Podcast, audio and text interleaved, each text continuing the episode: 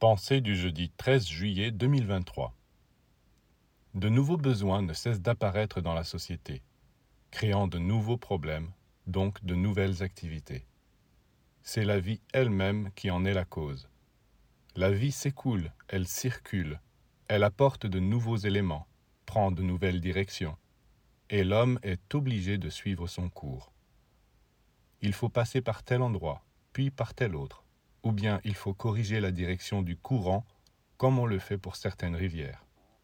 La vie ne nous laisse pas stagner, elle nous oblige à passer par toutes sortes d'endroits pour voir, comprendre, sentir et agir de toutes les façons possibles.